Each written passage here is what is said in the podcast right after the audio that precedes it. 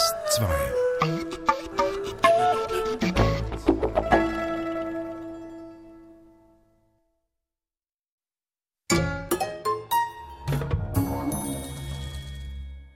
Atlas Menschen, Landschaften, Musik. Heute unterwegs im Chart mit dem Tierarzt und Epidemiologen Jakob Zinstag.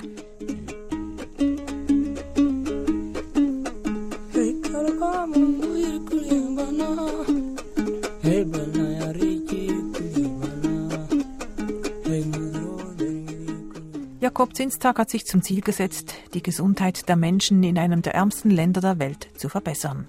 Zugang findet er dort über die Tiere, denn viele Menschen im Chart sind Nomaden. Sie ziehen zusammen mit ihren Tieren, mit Kamelherden und Rinderherden meistens, durch die weite Landschaft und finden somit in den trockenen und kärglichen Gegenden des Charts ein Auskommen. Nomaden sind stolze Menschen, sind freiheitsliebende Menschen. Das Wohl der Tiere liegt ihnen am Herzen, denn die Tiere sind die Grundlage ihrer Existenz. Atlas, ein Gespräch mit Jakob Zinstag am Mikrofon Maya Brandle.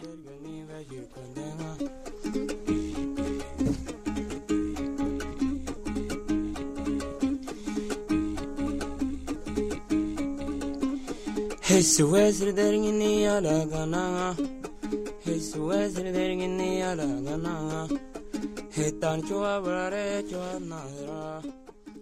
Jakob Zinstag, Impressionen aus dem Char. Das ist Musik, die mein Kollege Peter Jacki vor einigen Jahren zusammen mit Ihnen aufgenommen hat bei den Nomaden. Sie saßen da in einer Hütte, in einer Runde. Und Sie haben vorhin mir erzählt, dass Ihnen jedes Mal, wenn Sie diese Musik hören, das Herz aufgehe.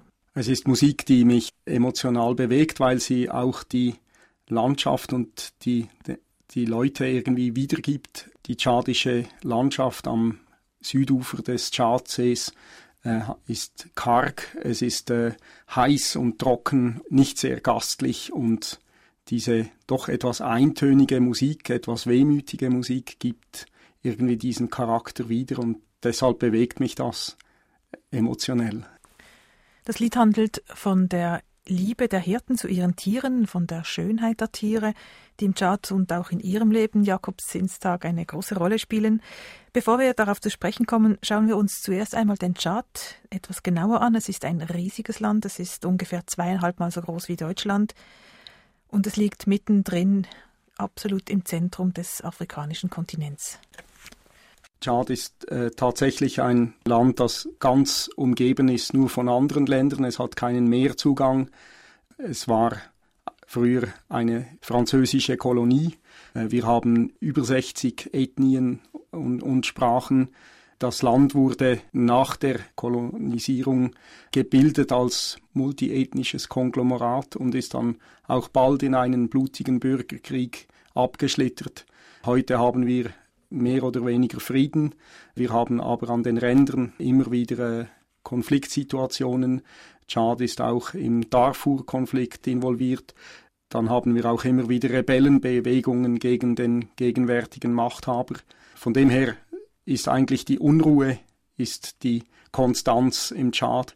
Wir mussten auch ab und zu Leute evakuieren, weil die Situation zu brenzlig wurde. Also ein sehr armes und ein sehr unruhiges Land. Ja, der Tschad sucht sich selber immer noch. Es ist ein Land, das sich noch konsolidieren sollte, politisch und wirtschaftlich, hat Mühe, seinen Weg zu finden.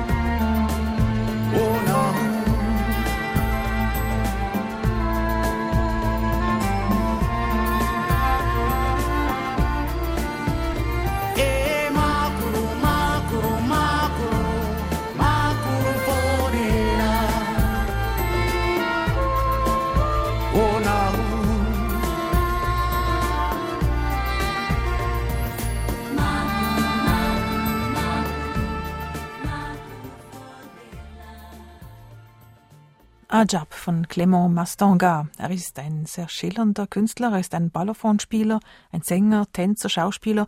Er ist eine Art künstlerisches Universalgenie. Er hat im Nationalorchester des Charts gespielt. Mit 17 hat ihn der Choreograf Maurice Béchard entdeckt, ihn mitgenommen auf Europatournee. Hier hat er dann auch den Regisseur Peter Brook getroffen, mit dem hat er auch zusammengearbeitet als Komödiant. Ajab von Clément Mastonga.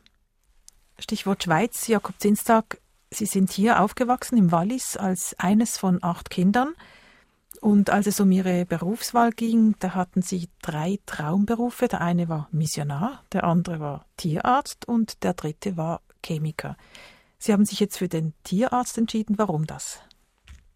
Ja, das war tatsächlich schwierig. Ich, ich habe zu viele Interessen und musste mich dann für etwas entscheiden. Mein Vater war Chemiker und von dem her hatte ich großes Interesse an den Naturwissenschaften. Ich habe auch sehr gern auf den Bauernhöfen der Familie meiner Mutter gearbeitet und von dem her war Tiermedizin das Studium, wo ich diese beiden Interessen am besten miteinander vereinen konnte. Und der Missionar? Ich war immer auch religiös interessiert. Ich würde mich als liberalen Protestanten bezeichnen. Und der Pfarrer, der mich konfirmiert hatte, Gustav Huckler, wollte mich für das Theologiestudium interessieren. Die Mathematik lag mir näher als die Sprachen, äh, vor allem die alten Sprachen. Das war einer der wichtigen Gründe. Ich habe das Problem so gelöst, dass ich eine Pfarrerin geheiratet habe und so stehe ich eigentlich jeden Tag im Dialog zwischen Wissenschaft und Religion. Der Missionar, der reist ja auch viel und Sie sind ja in Ihrem Beruf jetzt auch sehr viel gereist. War das auch ein Ziel, das Sie hatten, weit in die Welt hinaus?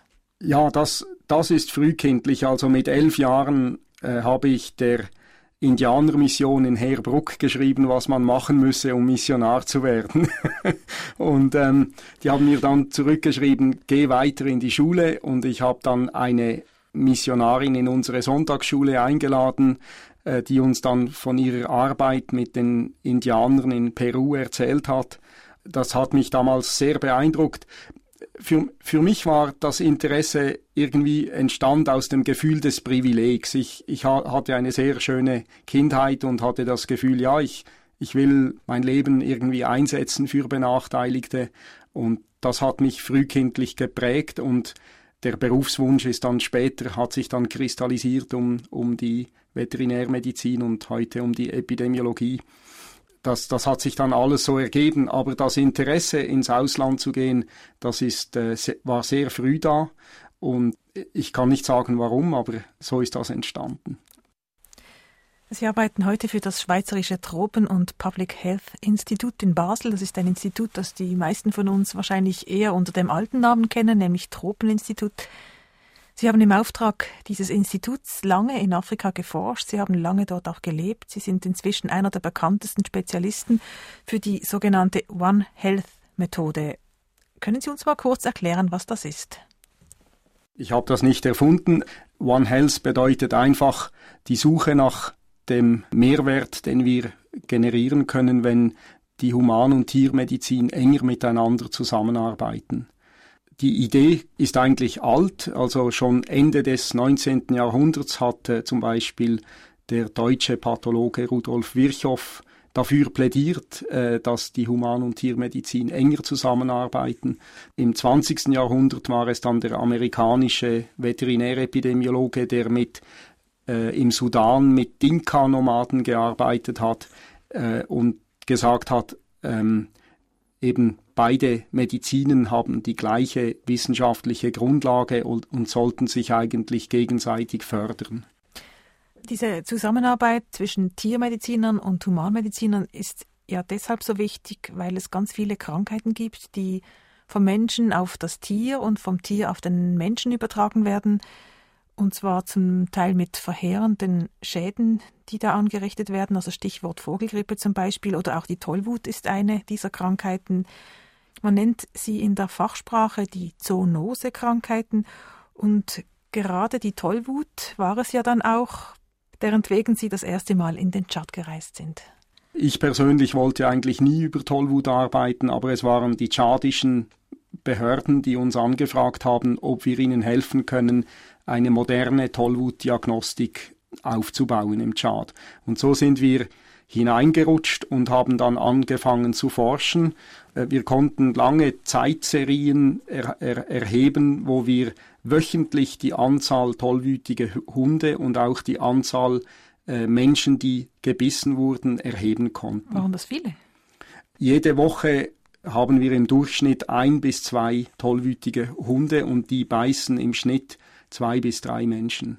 Das ist nicht sehr viel, wenn wir von der sogenannten Krankheitsbürde sprechen, aber für die Menschen jetzt in der Hauptstadt in Chamena ist das offensichtlich ein Problem, weil sie immer Angst haben müssen, wenn sie auf die Straße gehen, dass sie von einem tollwütigen Hund gebissen werden können. Also eine Angst, die ich jetzt durchaus nachvollziehen kann. Ich habe Bilder gesehen, da sind ganze Hunderudel unterwegs und ähm, die sind an sich schon ungemütlich, aber wenn man dann noch das Gefühl hat, da sei noch ein, zwei tollwütige Tiere darunter, dann ist das schon sehr beängstigend. Bei uns ist ja diese Krankheit längst ausgerottet, in Afrika aber immer noch ein großes Problem. Ja, das ist richtig. In der Schweiz wurde die Tollwut durch die Massenimpfung der Füchse ausgerottet. Äh, die Hunde waren schon länger eigentlich obligatorisch Tollwut geimpft, aber mit der Massenimpfung von, vom Reservoirwirt, also dem äh, Tierwirt, der die Krankheit unterhält, äh, kann man diese Krankheit ausrotten. Und da war die Schweiz und auch umliegende Länder waren sehr erfolgreich. Aber im Schad war man da weit davon entfernt. Das ist richtig. Zuerst einmal fehlt es an Fachleuten, dann fehlt es an den Diagnosemethoden, da sind wir hineingekommen, dann fehlt es natürlich auch an Geld. Äh, und wir dürfen nicht vergessen, dass eben die Tollwut und andere solche Krankheiten, die von Tieren auf den Menschen übertragbar sind, mit großen finanziellen Aufwand bekämpft wurden. Und also diese finanziellen Mittel fehlen in den meisten Entwicklungsländern. Und das ist eigentlich unsere Forschungsfrage, kann man solche Krankheiten auch in armen Ländern bekämpfen, die diese großen finanziellen Mittel nicht haben. Und so kamen wir in die mathematische Modellierung und ökonomische Analyse auch der Tollwut hinein und können zeigen, wie und unter welchen Umständen solche Krankheiten auch bekämpft oder sogar ausgerottet werden könnten. Bevor wir jetzt darüber sprechen, wie genau Sie das gemacht haben, Jakob Zinstag, hören wir noch etwas Musik aus dem Chart. Anna Lule von einer jungen Sängerin, Munira Mijala. Sie hat erst ein Album herausgegeben. Sie singt von den Konflikten in ihrem Land. Sie spricht sie sehr direkt an. Sie spricht vom Bürgerkrieg. Sie spricht von der Ausdehnung der Wüste. Sie spricht von der Zwangsverheiratung der Frauen. Und so bitter diese Realitäten zum Teil sind, so wunderschön ist ihre Musik. Analule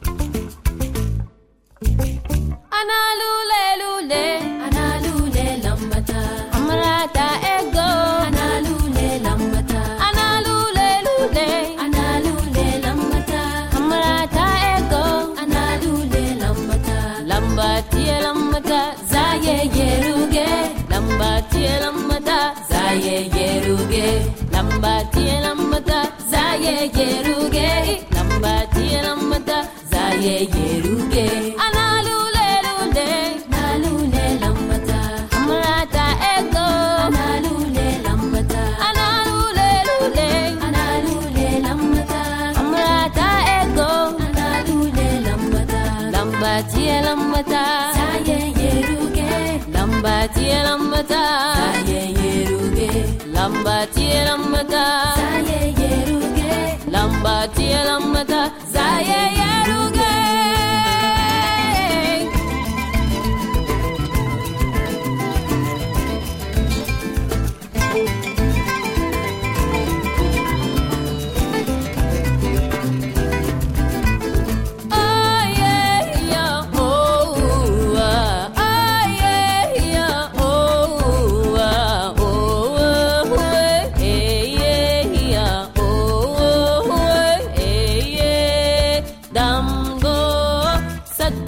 Madeira vai.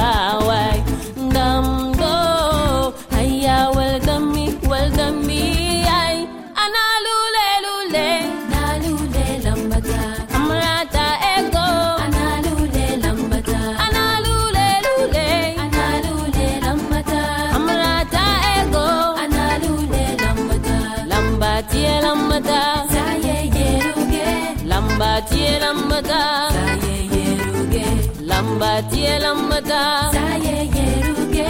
Lamba tie lambada zaye yeruge.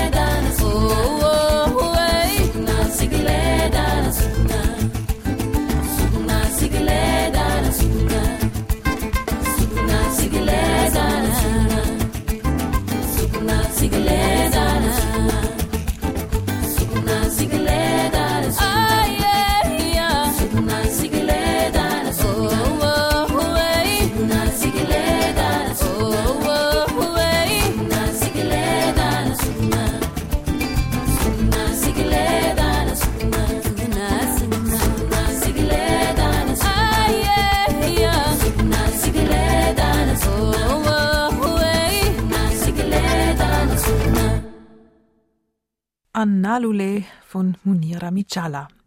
Jakob Zinzak, Sie sind in den Chart gerufen worden, um dort die Tollwut zu bekämpfen, eine Krankheit, die dort verbreitet ist und niemand, also weder die Behörden noch die Bevölkerung, hat Geld, um sich gegen diese Krankheit, gegen diese Tollwut zu wehren. Jetzt, wie sind Sie da vorgegangen? Ich gehe jetzt mal davon aus, dass man im Chart nicht einfach Statistiken aus der Schublade zieht, geschweige denn, wenn es um Hunde geht.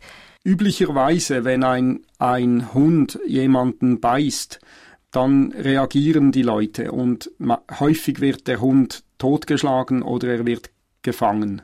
Und dann bringt man ihn ins Veterinärlabor und dort wird dann das Hirn untersucht und nachgewiesen mikroskopisch, ob der Hund tollwütig ist. Und dann fragen wir dabei auch die, die Tierhalter, wie viele Menschen hat der Hund gebissen, weil alle diese gebissenen Menschen sollte man schnellstmöglich impfen, damit sie nicht tollwütig werden. Ich habe gedacht, Tollwut sei immer noch unheilbar, wenn man sie hat. Das ist richtig. Das Besondere ist, bei der Tollwut nach einem Hundebiss kann man sich immer noch impfen und dadurch kann man die klinische Krankheit verhindern. Hingegen, wenn die Krankheit einmal klinisch ausgebrochen ist, dann ist sie praktisch unheilbar. Und es gibt nur ganz wenige Fälle, wo das gelungen ist. Die Bekämpfung sollte sich ganz klar auf die prophylaktische Impfung der Tiere konzentrieren. Ich kann mir vorstellen, dass im Chart, wo die Menschen kaum genug zu essen haben, wahrscheinlich Hundeimpfungen jetzt nicht gerade das naheliegendste sind. Die Grundfrage ist, kann man die Tollwut bekämpfen in einem Land wie dem Tschad, das nur 10 Franken Gesundheitsbudget hat pro Kopf pro Jahr. Vergleichen wir das mit 6.000 bis 7.000 Franken pro Kopf pro Jahr in der Schweiz, dann sehen wir die Relation. Die erste Frage, die sich die tschadischen Behörden gestellt hat, war, haben wir überhaupt Zugang zu diesen Hunden, um sie impfen zu können? Und das haben wir mit klein, kleinen Impfkampagnen versucht. Und siehe da, wir konnten über 70 Prozent der Hunde impfen.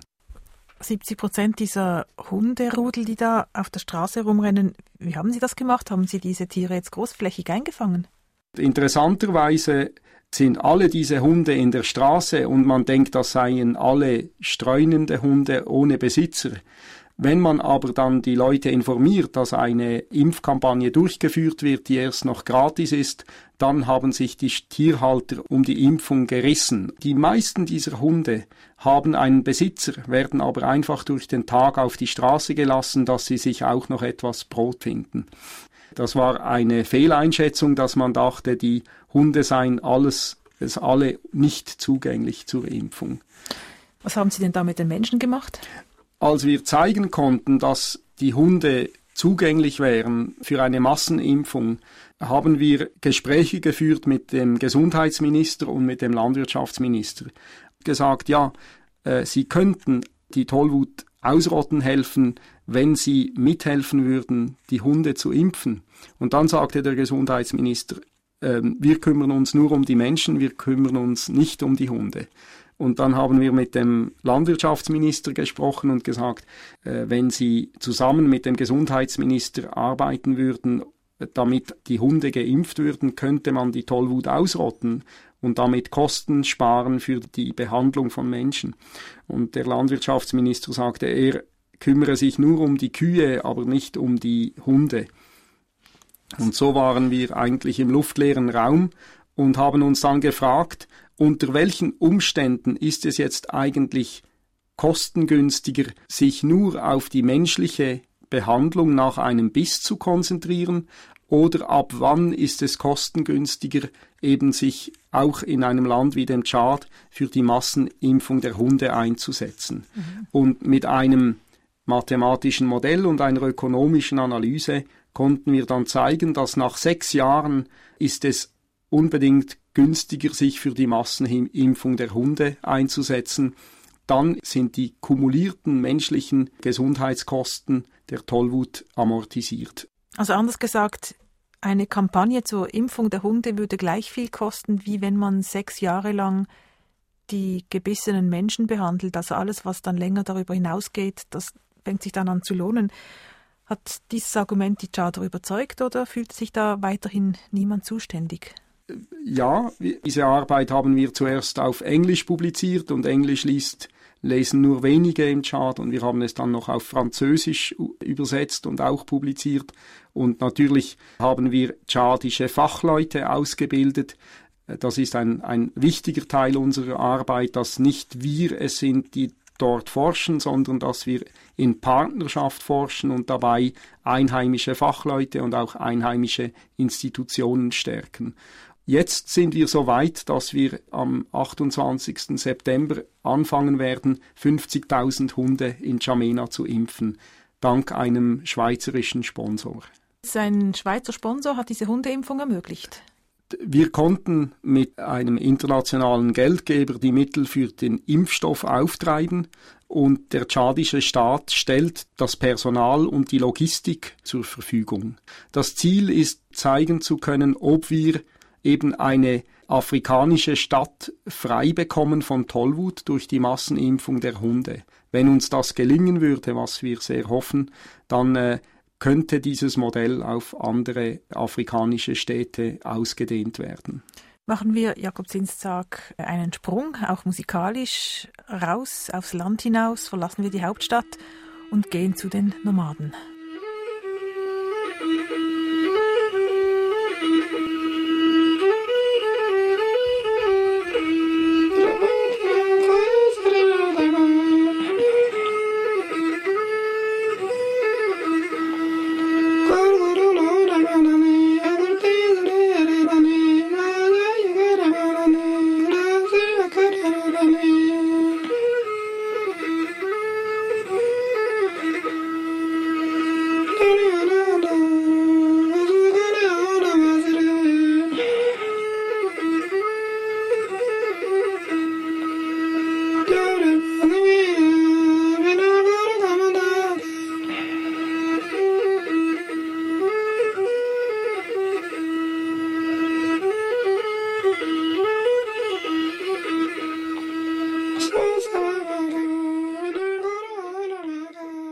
Traditionelles Lied, gesungen und gespielt von Mahmoud Shaini. Er singt die Schönheit des Dorflebens, die glückliche Atmosphäre dort und diese dann im Gegensatz zu den langen Reisen in den Wüsten des Charts. Jakob Zinstag, Sie wollten ja eigentlich gar nicht wegen der Tollwut in den Charts, sondern Sie interessierten sich ursprünglich für Krankheiten, die vor allem bei den Nomaden verbreitet sind. Nomaden, die sehr eng mit ihren Tieren zusammenleben ständig unterwegs sind und deshalb auch mit ganz speziellen Problemen zu kämpfen haben. Das Schweizerische Tropen- und Public Health Institut arbeitet seit Mitte der 1980er Jahren in Tschad, also es ist eine lange Geschichte des Engagements, gerade weil das ein Land ist, das aus einem Bürgerkrieg herauskam, wo praktisch die Institutionen am Boden zerstört waren. Dann kamen größere Gesundheitsreformprojekte und bei der Durchführung dieser Gesundheitsprojekte hat man dann eben festgestellt, dass diese größere Be Gruppe der Bevölkerung, die Nomaden machen etwa 10 Prozent der Gesamtbevölkerung aus, eben praktisch nicht versorgt ist. Und aus diesem Grund hat man uns dann angefragt, Gesundheitsversorgung aus der tiermedizinischen Perspektive anzusehen, weil diese Menschen so eng mit ihren Tieren leben. Wenn Sie mich hier äh, befragen zu dieser Arbeit, möchte ich auch betonen, dass ich da nicht ein Einzelkämpfer bin, sondern dass wir eine größere Forschungsgruppe sind mit mehreren schweizerischen, europäischen, aber auch afrikanischen und tschadischen Mitarbeitern daran arbeiten. Äh, ein guter Teil dieser Arbeit wird auch vom Schweizerischen Nationalfonds und auch von der Direktion für Entwicklung und Zusammenarbeit unterstützt. Jetzt sind Sie zu diesen Nomaden gegangen im Tschad, die sind ja vor allem im Süden leben diese, also im südlichen, trockenen, heißen, wüstenähnlichen oberen Teil des Tschads. Es sind ganz verschiedene Bevölkerungsgruppen. Es gibt Kamelnomaden, es gibt solche, die mit ihren Rindern zusammenleben.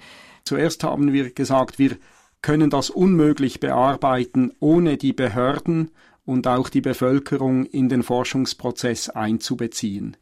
Also haben wir angefangen mit einem sogenannten Atelier de Réflexion, wo wir einfach informell die Frage der Gesundheitsversorgung dieser Bevölkerung äh, diskutiert haben. Da haben ja, Sie auch also, Nomaden, Männer, Frauen reingeholt und mit denen richtig, darüber diskutiert. Richtig. Und die sind gekommen. Und äh, die sind gekommen und die Behörden sind auch gekommen und daraus haben wir dann eigentlich einen Konsens gefunden, dass wir einmal die Gesundheitssituation beforschen. Wir haben dann ein Team gebildet von eben Ärztinnen und Tierärzten, die zusammen aufs Feld gegangen sind und einmal den Gesundheitsstatus eben von Menschen und Tieren gleichzeitig untersucht haben. Wen hat man geschickt in diese Gruppe der Reflexion? Hat man jetzt zum Beispiel die Chefs einer Gruppe geschickt oder hat man die Frauen geschickt? Da, da stellen Sie eine sehr wichtige Frage. Ähm, bei solchen Gruppenprozessen ist, ist es ja immer ganz äh, wichtig, dass man die Machtverhältnisse kennt. Und die kannten wir am Anfang nicht. Die haben sich dann äh, irgendwie herauskristallisiert und wir haben dann gemerkt, wer äh, gibt jetzt den Ton an und, und, und wer weniger. Wir haben solche Veranstaltungen nicht nur einmal durchgeführt, sondern immer wieder.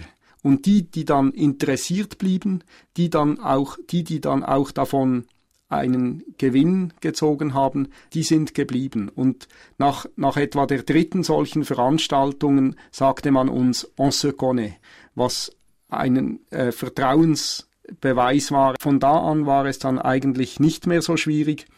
Hingegen war es sehr wichtig, dass diese Veranstaltungen periodisch stattfanden, dass auch die Behörden von Anfang an einbezogen waren, also die zentralstaatlichen, aber auch die traditionellen Chefs, dass wir auch mehr und mehr eben Vertretung de, eine Vertretung der Frauen in diesem Prozess hatten, die sich dann auch äußern konnten. Jakob Zinstag, das muss man sich einfach mal vorstellen. Das ist eine gigantische Leistung, überhaupt diese Menschen zusammen an einen Tisch zu bringen. Nomaden sind ja eben Nomaden und nicht sesshaft, also das heißt, sie ziehen herum, sie haben keine Dörfer, sie sind nicht regelmäßig an einem bestimmten Ort anzutreffen. Man muss sie schon sehr überzeugen, das dahin zu kommen. Das ist ja auch der Grund, weswegen diese Menschen so schwierig gesundheitlich zu versorgen sind, weil auch wenn man ein Spital ihnen hinbauen möchte, sie ziehen einfach daran vorbei. Die Kinder gehen nicht zur Schule, man kann sie auch dort nicht gesundheitlich erfassen. Jetzt haben Sie all diese Menschen an einen Tisch gebracht. Man hat ihnen auch erlaubt, den Gesundheitszustand anzuschauen. Was haben Sie da angetroffen bei diesen Nomaden, die ja eben gesundheitlich nicht versorgt werden von der tschadischen Behörde? Interessantesten Beob ersten Beobachtungen war, dass wir festgestellt haben, dass mehr Kühe geimpft sind als Kinder. Also praktisch kein einziges Kind hat die üblichen Impfungen, die sie auch bei uns kriegen viele dieser Kinderkrankheiten, die dort auch viel gefährlicher sind noch als bei uns. Also äh, Masern kann durchaus tödlich sein, Keuchhusten, Diphtherie, Tetanus, kommt alles vor. Generell leidet die Bevölkerung an fieberhaften Erkrankungen, an Durchfallerkrankungen und auch an Atemwegserkrankungen. Die Tuberkulose spielt eine große Rolle. Wir haben eine hohe Müttersterblichkeit. Dann haben wir auch immer wieder Verletzungen, die schwerwiegend sind, ja. eine schlechte Wund- oder chirurgische mhm. Versorgung. Aber die Kühe, denen ging es besser. Die Tiere, die sind auch nicht einfach gesund. Wir haben viele Parasitenkrankheiten, zum Beispiel den Leberegel. Wir haben äh, Lungenkrankheiten, wir haben viel Rindertuberkulose, wir haben auch Verletzungen bei Tieren. Die Tiere werden aber ge geimpft gegen zum Beispiel den Milzbrand, das ist eine Krankheit, die bei uns auch praktisch ausgerottet ist, oder eine ansteckende Lungenentzündung. Also man investiert quasi das Geld, wenn man es hat, um die Tiere zu impfen, aber nicht für die Kinder. Klingt es ja für uns äh, etwas eigenartig, aber es hat wahrscheinlich seine Logik. In einem der frühesten Gespräche brachten uns das die, die Leute auf den Punkt, für die Tiere sind wir verantwortlich, für die Kinder ist es Gott. Ich denke, die Tiere sind für Nomaden die Lebensgrundlage und deshalb investieren sie sich ganz für die Produktivität dieser Tiere. Ich denke nicht, dass sie die Kinder einfach vernachlässigen, aber es ist auch ein Zeichen der Machtlosigkeit gegenüber der, den Krankheiten der Kinder, dass sie eben nicht recht wissen, was getan werden kann. Und hier versuchen wir eben Wege zu suchen, wie eine größtmögliche präventive Versorgung stattfinden kann. Und, und was wir da, das, ja, Sie sagen, Sie versuchen es? Weil wir eben gesehen haben, dass mehr Kühe geimpft sind als Kinder, haben wir mit den Behörden gesprochen und konnten dann gleichzeitige Gesundheitsdienste entwickeln. Das heißt, wenn die Tierärzte für eine Massenimpfung aufs Feld gingen, haben sie gleichzeitig Gesundheitspersonal für die Menschen mitgenommen, die dann gleichzeitig Frauen und Kinder behandeln konnten. Das ist ein Schlüsselbeispiel für One Health. Es zeigt, dass wir mehr Gesundheit generieren können, wenn Tierärzte und Ärzte eben zusammenarbeiten. Also Sie arbeiten da in einem sehr sehr, ähm, das muss man auch mal sagen, einem sehr speziellen Feld, wo nicht die großen Gelder fließen und ähm, nicht die große Unterstützung hinkommt. Wir blenden das häufig aus in, in Europa oder in der Schweiz, wir, wir sind uns nicht bewusst, dass zwei Drittel der Menschheit unter prekären Verhältnissen lebt. Über 90 Prozent der Forschungsmittel wird in den reichen Ländern ausgegeben. Es bleiben wirklich nur noch Brosamen an Mitteln zur Verfügung, um Forschung in so, solchen Ländern durchzuführen. Und ich würde sagen, der Forschungsbedarf ist umso größer, weil das Bedürfnis eben nach Optimierung oder nach Lösungssuche ohne große Mittel eigentlich umso größer ist. Und das ist gerade das, was mich als Forscher fasziniert, herauszufinden, wie wir Probleme von solchen Krankheiten lösen können, ohne große finanzielle Mittel. Und das ist für mich, es ist nicht gerade Grundlagenforschung, aber es ist doch Forschung, die ganz neue Wege gehen muss. Neue Wege auch in der Musik jetzt. Den Sänger, den wir gleich hören werden, ist ebenfalls eine Art Nomade, einer der modernen Art allerdings. Er kommt ursprünglich aus dem Chart, lebt in Frankreich, Carcassonne sein Name. Train per Bern heißt das Lied und es handelt von einer Zugreise durch die Schweiz. Er ist von Bern nach Luzern gefahren, wo er sich gedanklich völlig verloren hat beim Rausschauen in der Schönheit der Landschaft, verloren aber auch in Gedanken an eine schöne Frau. Jeudi matin, me rendant à Berne, à bord du train express en partance pour Lucerne, suis contemplatif de la beauté du paysage, montagne, campagne, verdure m'évoque l'alpage. Aussi loin que mes yeux peuvent voir, c'est un univers de rêves qui se déroule sous mon regard. On vient de passer Lausanne, n'est pas les yeux. En face de moi, une fille me mate des yeux. Moi, absorbé par la tribune de Genève, je fais semblant d'ignorer la belle Ève. Une fois que nos regards se sont croisés, le visage étincelant la Suissesse m'a subjugué. Elle mate mes pompes funèbres et sourit, et ce sourire a eu un effet de fusil. Yo. Croisée dans ce train, elle me fusilla de son regard. Merci mon Dieu, cet heureux hasard qui m'a fait découvrir un si beau bijou. Je l'ai croisée dans ce train, elle m'a envoûté de son regard. Merci mon Dieu, cet heureux hasard qui m'a fait découvrir un si beau bijou.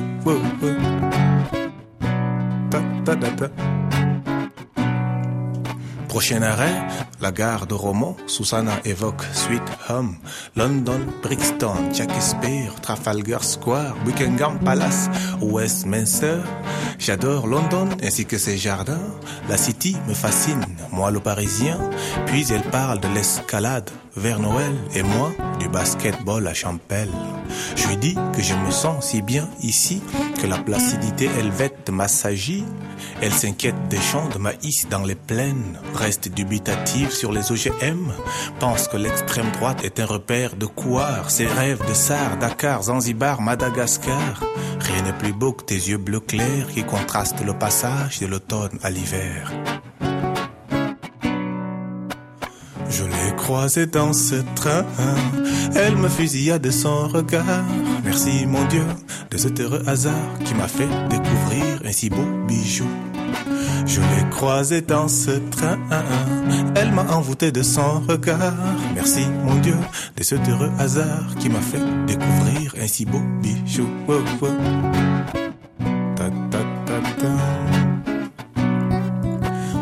Avance, on passe Fribourg, qui s'éloigne, devient petit avec ses tours. Moi qui rêve de sortir, Martina Hingis me laisse conquérir par la belle Miss. Elle m'a branché, mais je suis pas dragueur. L'homme nomme Carcassonne, le prosateur. Je tourne autour du pot, descends à Berne. Sur un bout de papier, je lui fais un poème. Elle me file son attelle avant que je parte. On se retrouve mi-octobre dans mon appart, six au bain de Paquis, face au jet d'eau, au jardin botanique. Il n'a pas fait chaud. Après, c'est d'une histoire de cœur qu'il se fut agi. Le corps à corps se fut établi. Chaque fois qu'on fait l'amour, j'étouffe quand j'ai joui. Comme j'en ai une grosse et s'épanouit, ça se voit à travers ses paupières mi-closes. Toujours, je lui donne la bonne dose. Croisée dans ce train. Elle m'a envoûté de son regard. Merci, mon Dieu, de cet heureux hasard qui m'a fait découvrir un si beau bijou. Oh, oh. Je l'ai croisée dans ce train. Elle me fusilla de son regard. Merci, mon Dieu, de cet heureux hasard qui m'a fait découvrir un si beau bijou. Je l'ai croisée dans ce train. Elle m'a envoûté de son regard. Merci, mon Dieu, de cet heureux hasard qui m'a fait découvrir un si beau bijou. Dans ce train, c'est un écran. Ta, ta, ta, ta.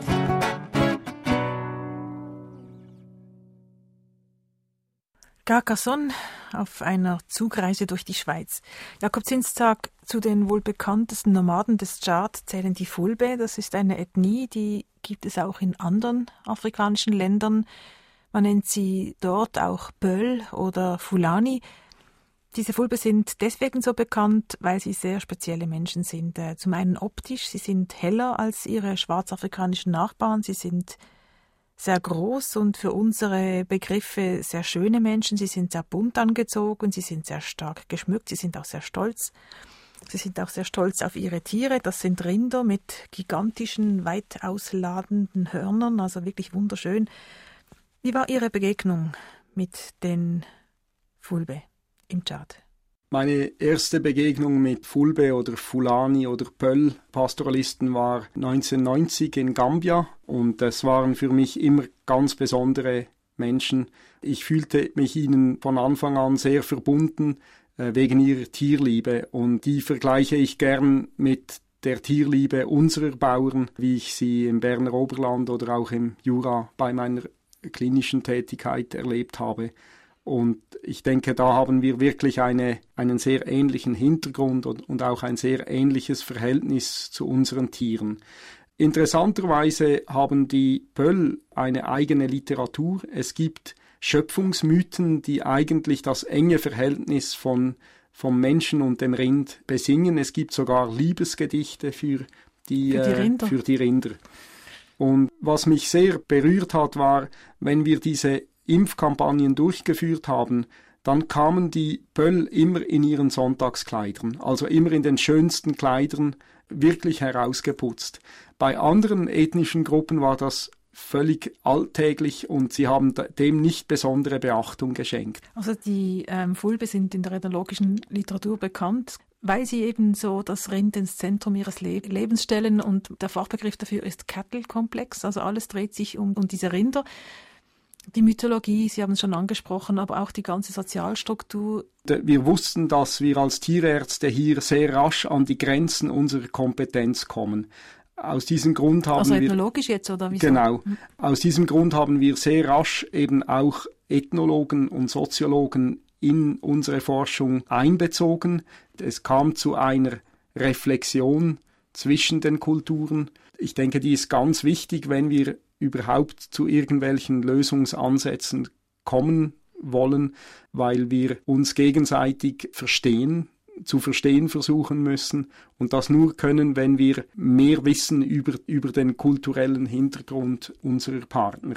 Wie haben die Fulani, Fulbe, Pöll, wie auch immer wir sie nennen, reagiert auf diese, auf diese Einmischung? Denk mir jetzt, die kennen ihre Tiere, die wissen, wie es ihnen geht und wie man mit ihnen umgehen muss. Und da kommen jetzt diese Weißen und sagen ihnen, Impfkampagnen ist angesagt. Wichtig war, dass wir da nicht alleine kamen, sondern dass sie sahen, dass wir mit tschadischen oder malischen oder mauretanischen Kollegen kamen, dass wir sie nicht einfach beforschen, wie man einen Gegenstand in einem Museum ansieht, sondern dass wir uns eben eingelassen haben auf diese äh, partizipativen Prozesse, also wo wir alle Akteure einbeziehen. Es war für mich eigentlich erstaunlich, wie einfach diese Kommunikation stattfand. Ein wichtiger Punkt war das gemeinsame Interesse an der Gesundheit der Tiere. Sobald man über die Gesundheit der Tiere äh, anfängt zu sprechen, dann waren sie sofort sehr interessiert und sie kannten auch die gängigen westlichen Medikamente Kannten Sie? Ich war sehr überrascht, dass ich in der Wüste von Nordmali zum Beispiel hatten die Tierhalter die neuesten Mittel gegen Parasiten, hatten aber praktisch nichts für ihre Kinder. Sie machen auch intravenöse Injektionen bei ihren Rindern. Sie sind durchaus kompetent, veterinärmedizinische Arbeiten durchzuführen. Diese Rinder, die sind ja die absolute Existenzgrundlage, aber sie werden ganz selten geschlachtet. Also man isst sie sehr ungerne. Was macht man dann mit ihnen? Die Lebensgrundlage ist eigentlich die Milch. Die Tiere werden gemolken, die Milch wird fermentiert. Es gibt auch gewisse Formen der traditionellen Käseherstellung. Man gewinnt auch ausgelassene Butter, die sich dann ohne Kühlung halten lässt. Tiere werden nur geschlachtet zu größeren Ereignissen wie Trauerfeiern oder eben Hochzeiten. Wir haben es auch erlebt, dass als wir sie besucht haben, wurde eine Ziege geschlachtet und einmal sogar ein, ein, ein junges Rind. Das ist eine Ehre für die Gäste, dass man dann ein Tier schlachtet. Wie on se connaît. Ja, sonst werden die Tiere nicht nur ein Produktionsmittel, sie sind auch ein, ein lebendes Bankkonto. Wenn dann aber die Umweltbedingungen so schwierig werden, durch Trockenheit vor allem, dass die Tiere nicht mehr äh, ernährt werden können, dann kommen diese Nomaden auch in eine Krise, wo sie zum, einen Großteil der Tiere verlieren können. Aus diesem Grund versuchen sie, die Herden möglichst zu vergrößern, um in Krisenzeiten dann wenigstens ein paar Tiere noch zu haben, die überleben. Aber fressen sich diese Rinder da nicht die eigene Lebensgrundlage weg? Ja, das ist eines der großen Probleme, das wir im Moment beforschen. Wie kann man eine sogenannte nachhaltige Tierhaltung in diesen Gegenden erhalten? Man müsste eigentlich die Tierzahl begrenzen. Weitere Probleme sind die massive Ausdehnung der landwirtschaftlichen Flächen. Es kommt immer wieder zu Konflikten zwischen Tierhaltern und Landwirten, wo, wo dann auch, wo es auch Todesfälle geben kann. Man müsste eigentlich zu einem neuen Landnutzungsrecht kommen, einem neuen Landnutzungsvertrag, der allen Interessenten möglichst gerecht werden kann. Man müsste, aber das ist nicht so einfach. Das ist nicht so einfach. Hier spielen eben die Institutionen und die Rechtslage und die Machtverhältnisse eine wichtige Rolle. Die und, sich ständig äh, ändern. Das ändert sich ständig und wir haben hier eine begrenzte Einflussmöglichkeit als Wissenschaftler. Ich denke, unseren besten Dienst tun wir, indem wir möglichst objektiv die Sachlage analysieren, im Dialog mit allen Beteiligten und auch durch Ausbildung von einheimischen Fachleuten. Viel mehr können wir fast nicht tun.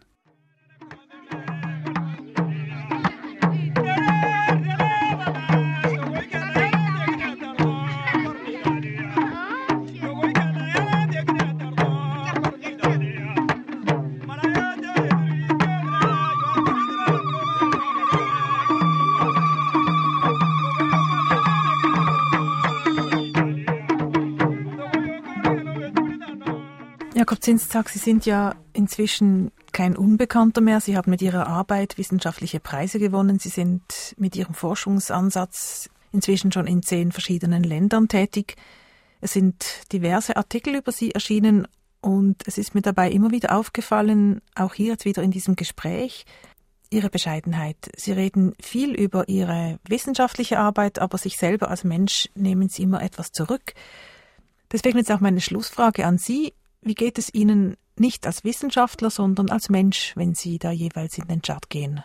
Es ist ein, ein Wechselbad der Gefühle. Zuerst einmal muss ich die Familie verlassen. Das ist nicht gut, weil wir haben Kinder und die haben nicht gern, wenn der Vater außer Hause ist. Und Sie sind ziemlich viel weg, äh, oder? Ich bin etwa ein Viertel der Zeit unterwegs. Dann sind die, die Lebensumstände, gerade im Tschad ist es nicht sehr angenehm, weil es furchtbar heiß ist und wir mit unter diesen Umständen arbeiten müssen.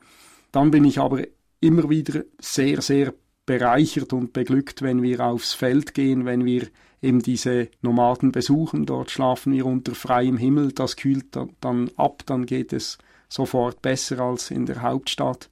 Bin dann immer wieder be begeistert, was zustande kommt, eben durch unsere eigenen Forscher, Doktorandinnen und Doktoranden, was die dort leisten, zusammen mit den tschadischen Kolleginnen und Kollegen. Da, da, bin ich dann eigentlich immer wieder zufrieden und merke, dass es Sinn macht, was wir dort tun. Vor allem, ich denke, die Ausbildung von einheimischen Fachleuten ist wahrscheinlich das Beste, was wir überhaupt tun, äh, um die Grundlage zu schaffen einer eigenen technischen Kompetenz und Autonomie und Entscheidungsfähigkeit. Dann komme ich wieder heim und, und äh, gehe in die Migro und habe wieder dieses unglaubliche Angebot vor mir. Bin dann wirklich hin und her gerissen. Einerseits denke ich, ist es ein unglaubliches Privileg, in der Schweiz leben zu dürfen. Ich glaube, wir leben im Paradies nächstmöglichen Ort auf der Welt. Es, es ist wirklich unglaublich, wie, wie gut es uns geht. Auf der anderen Seite bin ich beschämt, weil diese mobilen Tierhalter wirklich so einfach wie möglich leben. Also es ist für mich ein Rätsel. Sie haben eigentlich einen riesen Reichtum durch ihre Tiere, aber sie haben einen unglaublich einfachen Lebensstil. Und ich denke mir, wenn ich den Koffer packe, eigentlich muss, muss ich all das gar nicht mitnehmen. Es genügen die Sandalen, es genügt ein Moskitonetz und eine Zahnbürste. Und damit kann man dort leben. Und dass wir immer wieder mit dem konfrontiert sind, dass man ja eigentlich, eigentlich auch viel einfacher leben könnte als mit dem neuesten Handy oder dem allerneuesten Auto, dass das eigentlich alles nicht nötig ist, dass es die Gemeinschaft, das Erlebnis der Natur, dass das eigentlich die wichtigen Sachen im Leben sind. Atlas Menschen, Landschaften, Musik. Gast in der Sendung Jakob Zinstag, Tierarzt und Wissenschaftler am Schweizerischen Tropeninstitut. Redaktion und am Mikrofon Maya Brandli, Musik Valerio Benz. Zum Schluss noch zwei Lieder aus dem Chart, gesungen von der jungen Sängerin Munira Mijala.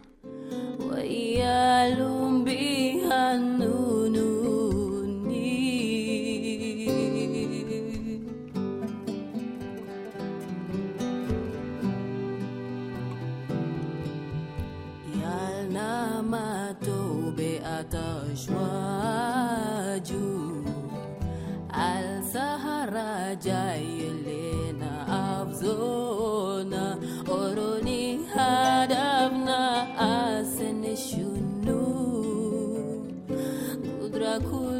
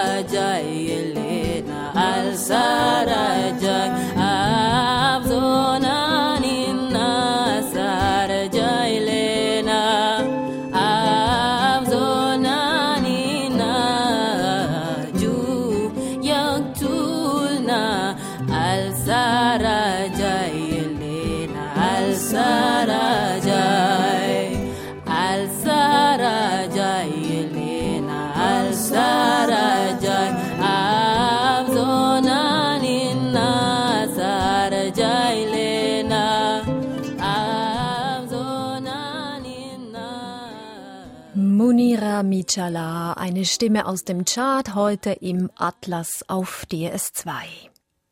Ohne gestern kann heute, das ist die Überzeugung von Maurizio Pollini. Der italienische Pianist setzt auf den Dialog zwischen Beethoven und ganz neuen Werken.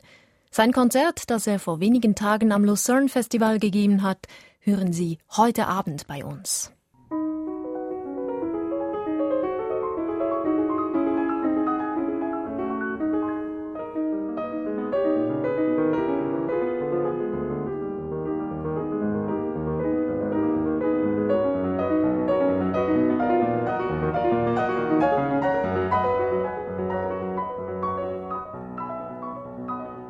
Maurizio Pollini, der Meister am Klavier, spielt Beethoven und setzt